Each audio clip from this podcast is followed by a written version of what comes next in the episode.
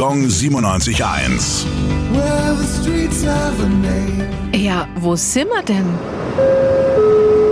Wandererstraße, Nürnberg.